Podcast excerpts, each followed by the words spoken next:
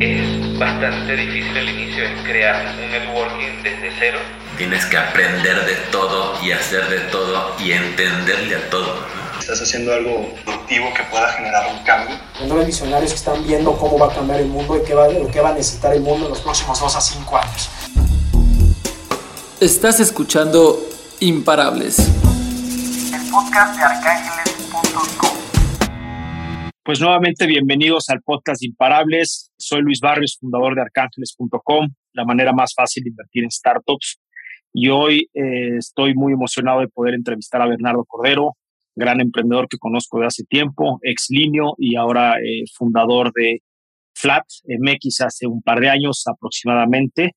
Y pues encantado de poder tenerte, Bernardo, y que nos platiques más de tu historia, qué te provocó crear Flat y cómo van a la fecha. Digo, sé que tuvieron ahorita un gran este hito, ¿no? De levantar una muy buena ronda de capital, de la cual me gustaría que platicáramos un poquito más adelante.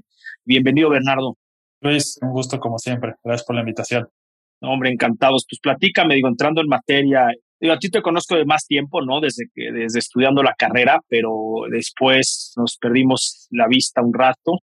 Y luego, cuando estabas en línea, más o menos tuvimos ahí un par de, interacciones y de, de, contacto, pero donde empezó a ver, donde nos empezamos a ver más seguido fue cuando abrimos nosotros el Dapul ahí en La Juárez y estaban ustedes allá y justo estabas con Víctor, tu socio, empezando esta nueva eh, aventura, ¿no? Y ahí es donde empezaron a diseñar el modelo en 2019 de Flat. Entonces, pues, ¿qué te llevó a, fundar Flat a ti y a Víctor?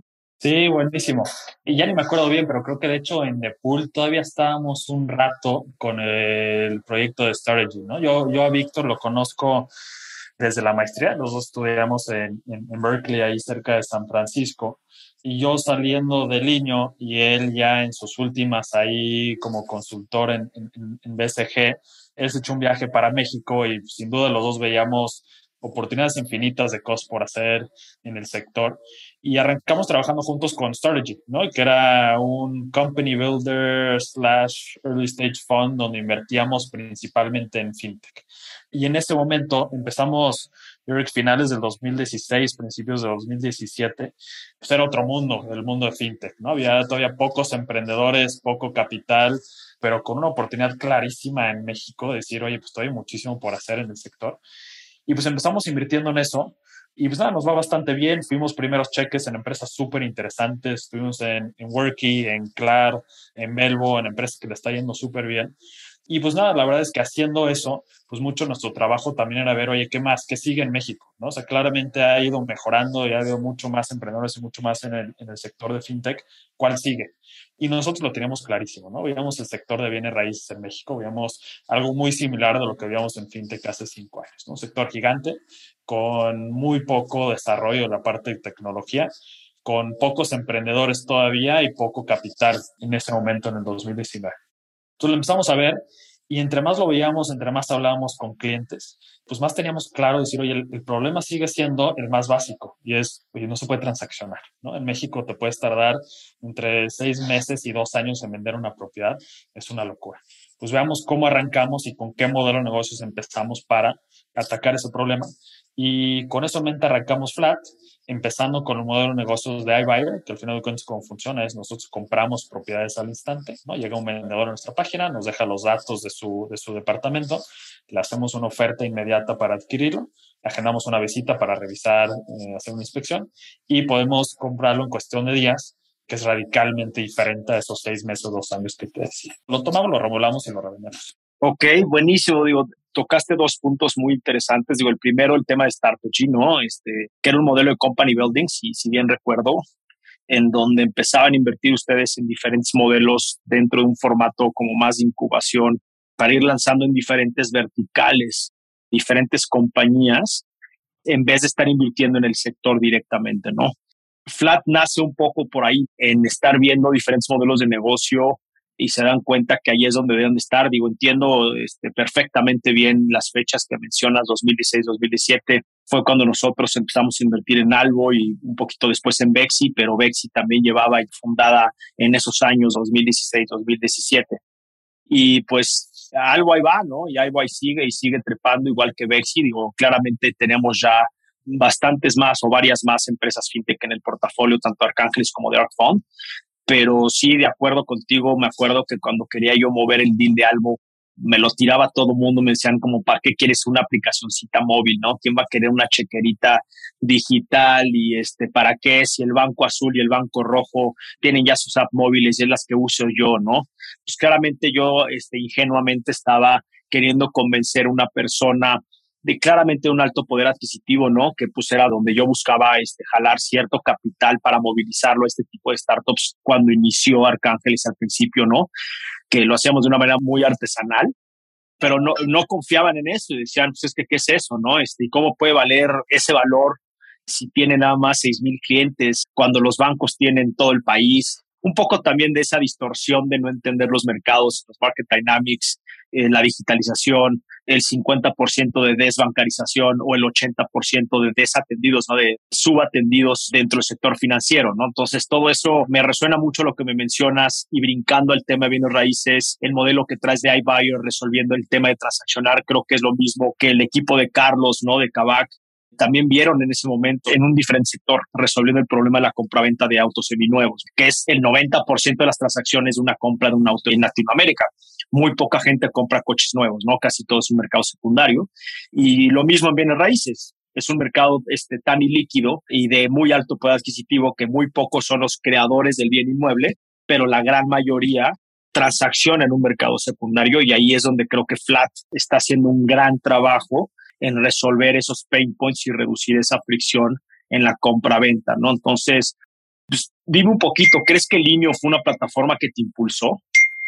Sin duda, ¿no? O sea, siempre cuando hablas con un emprendedor y preguntan, oye, ¿cómo inicio? ¿Cómo empezamos? Pues el primer paso es siempre estar dentro del ecosistema, ¿no? Y estar trabajando en el día a día en cómo arreglar problemas a través de la tecnología. Y pues Linio para mí sin duda fue un parteaguas de decir, oye, ve lo que podemos cambiar en un sector a través de una empresa y la posibilidad, o si, si pensamos, empezamos Linio 2012, en ese momento, o sea, si estamos hablando de que había poco en el 2016, 2017, cuando estábamos invirtiendo en fintech, pues en el 2012, pues prácticamente empresas de tecnología en México con equipos de desarrollo haciendo cosas aquí, la verdad es que lo que éramos era eh, en el mundo... El hazme reír. Sí, las me reír y también las oficinas que tienen la sucursal de ventas de empresas de tecnología, donde empresas grandes de tecnología pues tienen operaciones en México, pero nos dedicamos más a vender esos servicios, más allá de crear productos nuevos o crear soluciones nuevas en México. Y creo que Lino fue una de esas empresas que pudo atraer talento a decir, oye, pues ¿por qué no en México, no? Y ¿por qué no en México podemos crear soluciones, podemos crear productos, podemos crear talento? Pero a lo que te refieres, perdón, Bernardo, es crear ese productos propios, ¿no? Si bien lo que mencionas es lo tradicional el desarrollo de software en México, digo, hablando principalmente México, era desarrollar casas de software, o sea, eran desarrolladores, casas de desarrollo de software para desarrollarlo una empresa existente y grande sus necesidades puntuales de software eh, hecho a la medida, ¿no? Y lo que tú mencionas es que pues Linio empieza a ser pionero en desarrollar por primera vez decir, oye, no, tenemos capacidad de crear nuestras propias soluciones, nuestros propios productos para lanzarlos al mercado y que el mercado se beneficie de ellos. Sin duda, sin duda. Buenísimo. Cuéntanos, al día de hoy, ¿cuáles han sido tus mayores milestones a la fecha? ¿no? O sea, ¿dónde crees que has tenido los mayores retos construyendo Flat? Sí, pues muchas cosas, ¿no? Es un, es un producto pues muy diferente, es un negocio bastante diferente al negocio de tecnología típico, ¿no? Entonces, desde el, primer paso, pues uno de los primeros retos es un negocio que requiere bastante capital, ¿no? Y no podíamos crear un MVP con 50 mil dólares y desarrollando un negocio poco a poco y luego ir creciendo con ese capital y ese negocio. No tuvimos que salir bastante agresivos al mercado Tuvimos que juntar una ronda de inversión inicial de 5 millones de dólares porque nuestro MVP era comprar y vender casas. Entonces, ahí, oye, ¿cómo creas o cómo tienes ese equipo inicial suficientemente fuerte para poder salir al mercado y decir, oye, necesito esta cantidad de dinero pues, para probar lo que estamos diciendo? Y desde ahí ese ha sido un reto y siempre será un reto de negocio, cómo podemos lograr conseguir el capital necesario para todo lo que queremos hacer. Y después, si ves nuestro negocio, cuando tú piensas en, oye, pues tengo que comprar, remodelar y vender, pues realmente hay muchas cosas detrás, ¿no? El primer paso para poder hacer eso es, oye, necesitas data, ¿no? Si yo quiero comprar una propiedad de forma inmediata, pues cómo tengo la información para poder tomar una decisión en cuestión de minutos o cuestión de horas para poder decir, oye, tu propiedad vale tanto. Y eso es un reto gigante en un mercado donde no existe esa información de forma pública, ¿no? Este negocio, por ejemplo, Open Door hace este negocio muy similar en Estados Unidos, pero ellos se basan en un MLS, ¿no? En un repositorio central de información de cuánto valen las propiedades en el mercado. Eso como no existe en México, nosotros lo tuvimos que desarrollar. Tuvimos que desarrollar eso, tuvimos que desarrollar canales de adquisición y de venta pues, que no existían de forma digital en México. Tuvimos que crear un marketplace de contratistas para poder remodelar propiedades en escala. Después tuvimos que crear tecnología para mejorar los procesos con notarías, hipotecarias, etcétera. si tú ves nuestro producto, pues todo lo que tuvimos que crear para poder lograr mejorar la transaccionalidad, pues son muchísimos negocios o muchísimas capacidades dentro de uno. Y eso ha sido un gran reto del negocio. No, sin duda alguna. Y te pregunto, ¿no? Esto pues, totalmente es un game changer en el sector de compraventa de bienes inmuebles, porque si bien estamos acostumbrados al tradicional, ¿no? O sea, metros cúbicos, pues creo que fue de los primeros que existían como listados generales en México sobre propiedades allá afuera, ¿no? Y tú y yo conocemos bien a uno de los fundadores, ¿no? Que se ha convertido en inversionista, ¿no? A Eberto Taracena que ha hecho, pues creo que en su momento fue un gran pionero de cambiar el paradigma de cómo se enlistaban o se veían las propiedades en las diferentes ciudades, ¿no? Viniendo de un Century 21, por decir algo, ¿no? A, a, una manera de un listado digital y ahora lo que hace Flat, ¿no? Entonces, creo que tú vas a saber explicarnos mejor cómo cambia eso o en qué posición pone a estos metros cúbicos propiedades.com y estos listados generales de propiedades con un flat y peers del mercado, ¿no? Jugadores contigo en el mercado del live buying model. Sí, creo, creo, que diferentes cosas, ¿no? Creo que en general, si vemos el mundo de tecnología y startups, normalmente empiezas con modelos donde simplemente conectas las partes Después cada vez más te vas metiendo a modelos donde estás metido en, las transacciones, ¿no? Hablamos del mundo de fintech, ¿no? Pues primero mucho de los comparadores, ¿no? Y cómo te comparo diferentes tarjetas de crédito. Algo que estamos viendo hoy, no, espérame, yo te voy a dar el crédito y yo voy a estar en el día a día contigo, cliente. Y lo mismo aquí, y también lo podemos tomar de otros sectores, ¿no? Regresando a lo que hacía en el mundo de e-commerce antes, siempre platico a, a, los inversionistas y a clientes, etcétera, la similitud que hay con lo que hacía Amazon o con lo que hacía eBay, ¿no? Pues eBay pues conectaba, ¿no? Vendedor con comprador, arréglate como puedas en la transacción y arréglate como puedas en eh, intercambiar el producto, logística. Y Amazon dijo, no, yo voy a llegar y yo voy a controlar la logística, voy a arreglar pagos, voy a arreglar sourcing de productos, voy a hacer todo para crear una mejor experiencia para mi cliente. Y eso significaba muchísimo inversión de capital, significaba un modelo de negocios muchísimo más complejo. Y es lo mismo acá, ¿no? Oye, nos podemos quedar en el mundo de solo los listings, donde pues simplemente conectamos las partes, pero no estamos en la transacción. Es un modelo pues, más fácil de escalar con mucho menos capital, pero no le puedes decir al cliente, oye, pues usa este servicio porque es más fácil de desarrollar o escalar o ejecutar. El cliente quiere el negocio que le está solucionando el problema de raíz. Y eso es lo que creo que hacemos en Flat, ¿no? Y si tú, quieres, si tú eres un vendedor y quieres vender, sí, pues no te eches un año tratando de vender, eh, tratando de entender la parte de data, la parte de brokerage, la parte de, de, de cierre, sino pues nomás ven a, ven a, Flat y yo te lo compro en ese momento, yo te lo adquiero y te resuelvo el problema de raíz. Y eso creo que es lo importante de decir, oye, ¿cómo empezamos con esta parte de la transaccionalidad? Resolvemos esto y después podemos construir muchas cosas encima, pero ya habiendo resolviendo el problema de raíz. Claro, o sea, si bien un listado, como bien dijiste, es más escalable en un principio, ¿eh? o sea, no estoy en total de acuerdo contigo, sino por, por qué razón. Porque sí, a primera vista eh, es un negocio mucho más escalable, que requiere poco capital y solo tienes que tener un scraper o tener a muchos este, minions, robotcitos, este, encontrando diferentes propiedades para poderlas enlistar. Y donde está la clave ahí de ganar es en un buen filtrado, aunque tengas un buen proceso, un buen este, cajón de búsqueda, ¿no? Vamos, un buen algoritmo de búsqueda para que puedas este, personalizar lo más posible la búsqueda hacia el cliente final que está buscando una propiedad, ya sea para rento compra, ¿no? Pero creo que se topa y se limita porque hay un cierto volumen máximo de búsquedas en un año promedio, ¿no? Este, a diferencia Digo, que ellos también pueden brincar a otro modelo eventualmente, pero ustedes están entrando por un modelo que es mucho más defensible, que las barras de entrada son mucho más grandes porque requieres justamente más capital, necesitas eh, eh, de unas capacidades dentro de tu equipo mucho más elevadas, de analistas, de datos, que no necesariamente, ¿por qué? Porque estás poniendo a comprar. Entonces, digo, me encantaría conocer Y por eso al final ustedes pueden ser más escalables porque de ahí van, a, me imagino que van a evolucionar hacia otros mercados, ¿no? Más en un tema de embedded finance. Entonces, digo, antes de brincar a eso, me gustaría, mencionaste anteriormente el tema de los datos.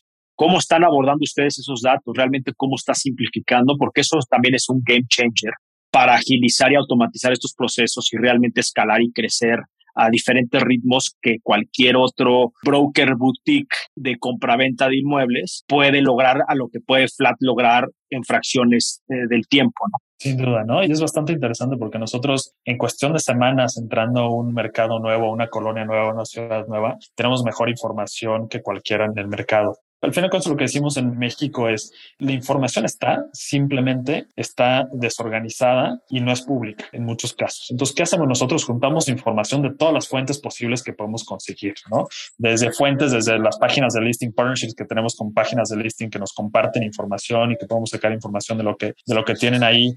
Tenemos partnerships con instituciones financieras que nos mandan información sobre ciertas transacciones en el mercado y después nosotros generamos información también, ¿no? En cada una de las ofertas que hacemos, hacemos visitas a las propiedades donde vamos con nuestra aplicación a hacer una inspección, que es una inspección de 200 puntos, donde sacamos información súper interesante. Estoy unos ejemplos. Nosotros en miles de propiedades en México tenemos información sobre oye, los estacionamientos están cubiertos o no están cubiertos. Se estorban un estacionamiento con otro estacionamiento. El departamento, qué luminosidad tiene. Y toda esa información que hoy en día nadie tiene, ¿no? Tú entras a una página de internet con información de propiedades, pues no puedes ver, oye, el estacionamiento está cubierto o no está cubierto. Y si son data y si es información que los clientes toman en cuenta para tomar una decisión de compra y por lo tanto tiene un resultado en cuánto valoran esa propiedad. Entonces nosotros estamos juntando esa información que nadie más tiene.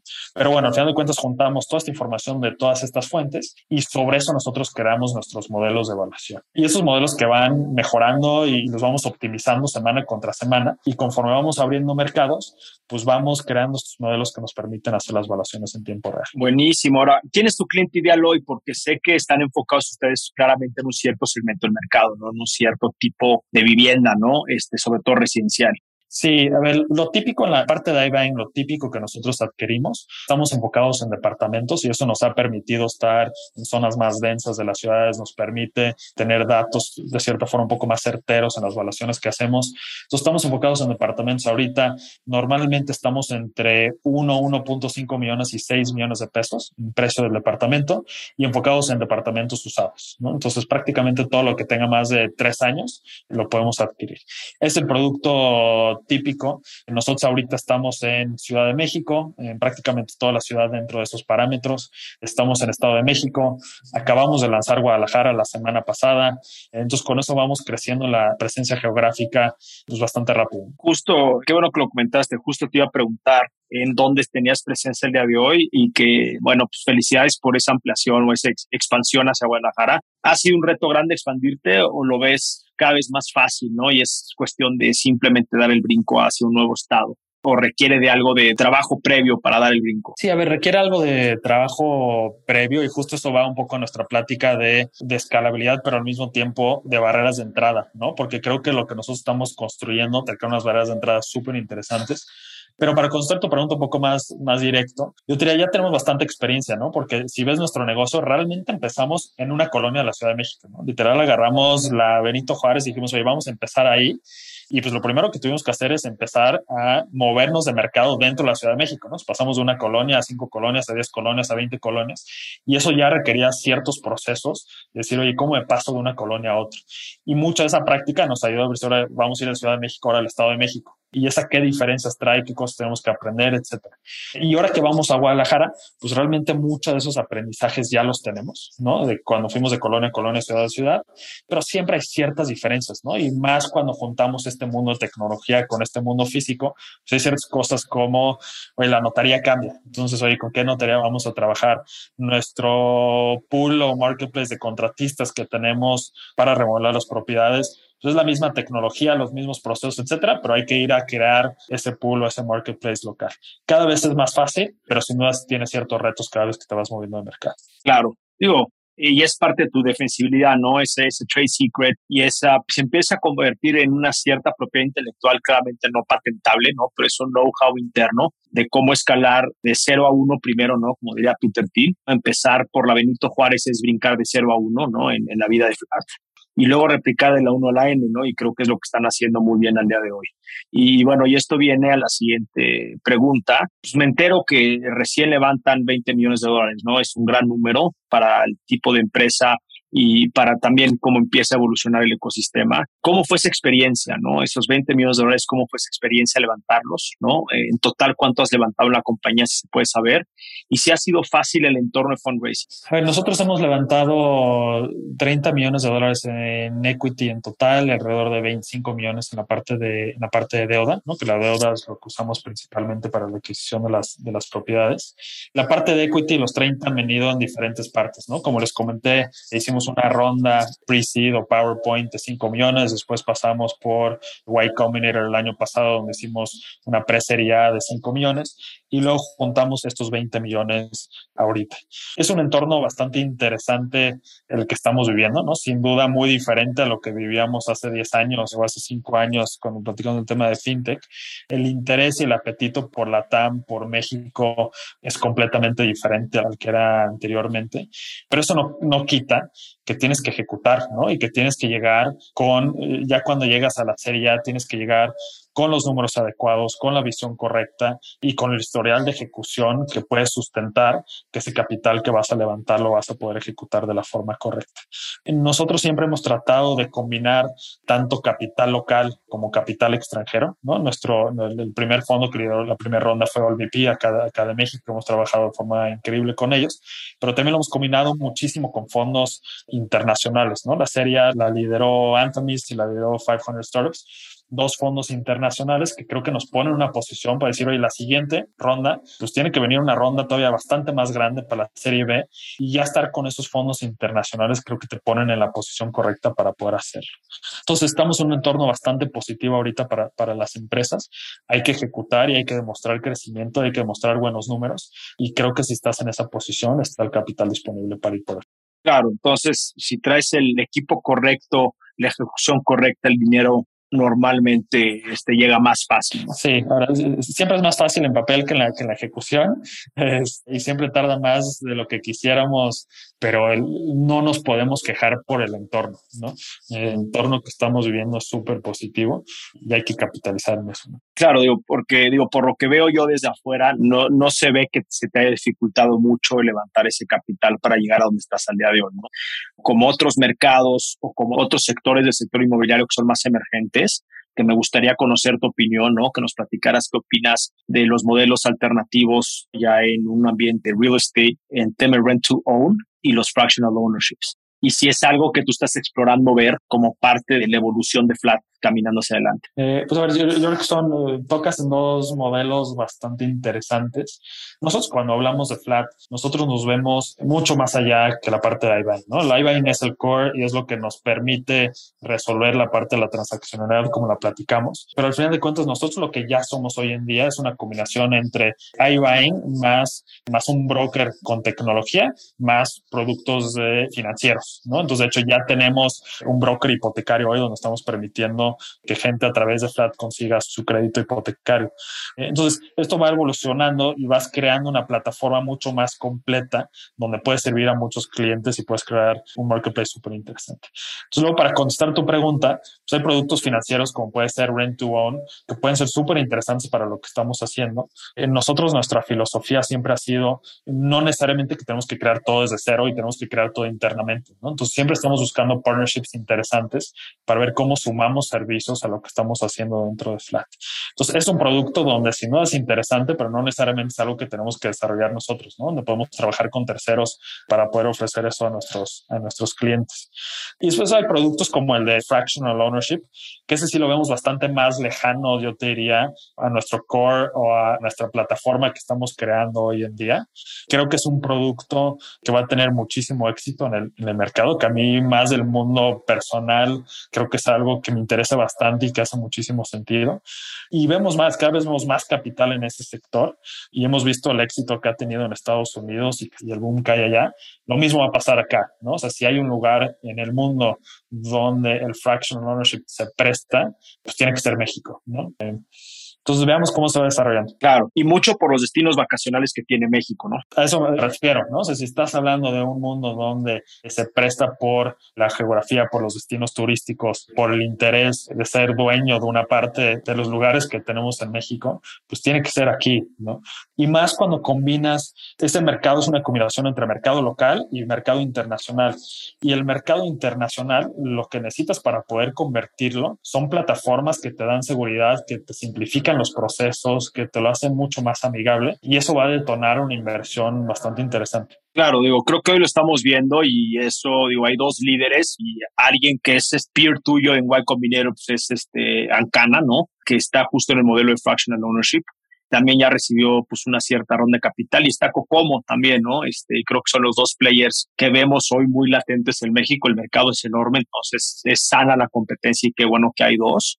Cada uno tendrá pues diferentes estrategias de fundraising y de abordar el problema, pero al final se comparten la parte del fractional y sin duda alguna coincido contigo en que es un mercado enorme, ¿no? Eh, por el sense of... Si, si bien hablamos antes el, tema de que antes ya no era un tema de, de, de sense of este, eh, de comprar cosas, sino de rentarlas.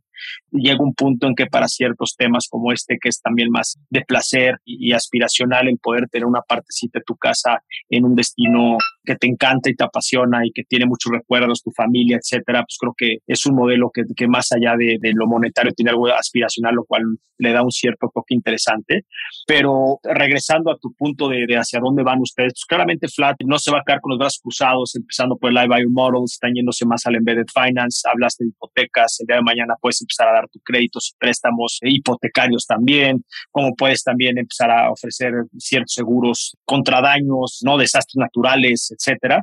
Y bueno, y, y, nada más terminando en este, en este bloque, pues el modelo Rent to Own, ¿no? Es algo que nosotros pues, en el portafolio tenemos a Casa Bravo, ¿no? Este, gente que trabajó antes en Comi, y ellos, pues creo que también es una forma muy interesante de hacer bien raíces, ¿no? De ayudar a las personas a que puedan comprar por primera vez su casa en un formato de rentar. Y ellos, pues tú empezaste por el iBuyer Model, ¿no? Para simplificar la transacción. Ellos están yendo más en un ambiente de rent to own para simplificar la misma transacción de poder comprar tu primera casa. Ahora, claramente en el rent to own se están enfocando más en propiedades nuevas y tú estás más en una propiedad de mercado secundario pero al final creo que este, digo, es, muy interesante ver cómo empiezan a nacer diferentes formatos y approach a poder resolver un problema grande de poder simplificar el comprar tu primera casa, ¿no? Y el poder este, vivir en el departamento de sueños, ¿no?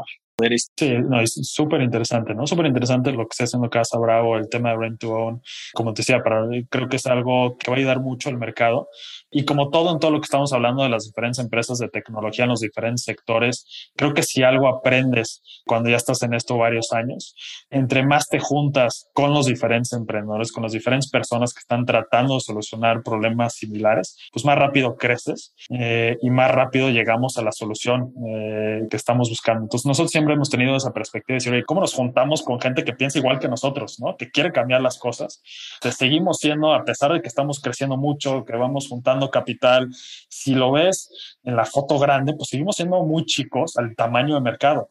Entonces, qué mejor que trabajar de la mano, crecer mucho más rápido juntos y luego ya nos preocupamos en 10, 20 años quién compra quién y quién hace qué, ¿no?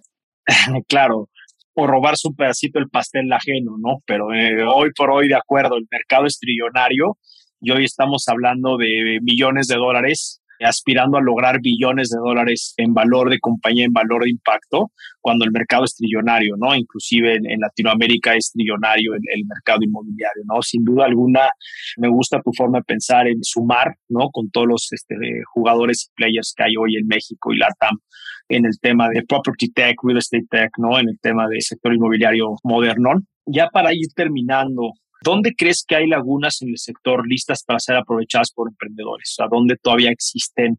Digo, está el iBuyer Model, está el Rent to Own, está el Fractional Ownership, ¿no? Este, modelos que hayas visto tú fuera en otras regiones que consideras que no se han explotado lo suficiente o en lo absoluto en México para, digo, dar ideas de dónde puede haber una entrada al mercado disruptivo por, por nuevos emprendedores entrando al sector inmobiliario? A ver, yo creo que hay muchísimas, ¿no? Apenas estamos arrancando y normalmente arrancas de cosas más generales y después te vas metiendo a cosas más de nicho. Platicamos de muchas en la parte financiera, ¿no? Creo que en la parte financiera todavía hay muchísimo por explotar, temas de home equity, rent to own, todo ese tipo de productos. Creo que hay muchísimo por desarrollar en la parte financiera.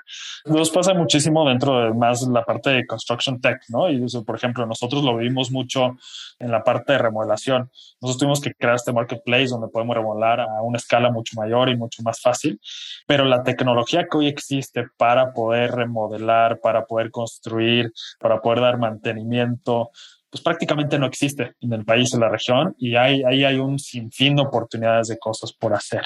Después hay muchos temas en temas de eficiencia en canales, ¿no? Y cómo adquieres mejor a clientes, cómo los perfilas mejor. Y hay muchas empresas de nicho que les ha ido bien en otras partes del mundo, que en México cada vez podemos ser mejores también en esa, en esa parte. Creo que estas son las, las importantes, pero hay sinfín de oportunidades todavía en el sector. La verdad es que, como te decía, estamos, estamos en pañales, estamos empezando. Sí, no, pues este, ahí lo tienen, la versión de Bernardo eh, emprendedores allá afuera o emprendedores to be, buscando cómo innovar en el sector inmobiliario, pues ahí hay un par de ideas interesantes a resolver de una manera mucho más fácil, ¿no? Este, más low hanging fruit.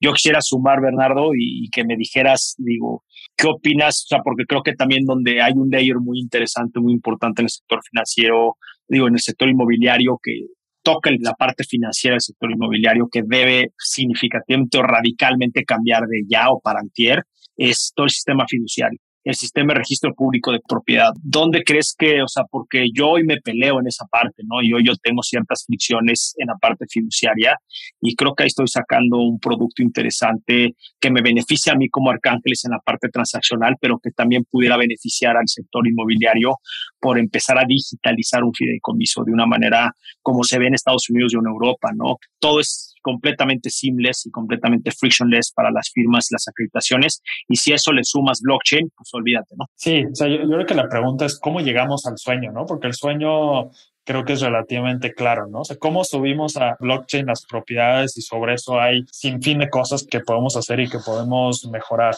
La pregunta es cómo llegamos a eso, ¿no? Pero el problema es clarísimo, ¿no? Nosotros, eh, cuando platicamos de la expansión y cómo nos vamos de ciudad en ciudad o colonia en colonia, pues eh, cada, ciudad tiene sus registros públicos, cada uno funciona diferente, cada uno tiene sus reglas diferentes y es un gran reto para el país y para la transaccionalidad. Entonces, en el momento que nosotros podemos empezar a subirnos y crear eh, sistemas a través de blockchain que nos permiten profesionalizar, nos permiten simplificar mucho más el tema de propiedad, simplificar mucho más el pasar la propiedad de una persona a otra propiedad, estamos en otro mundo.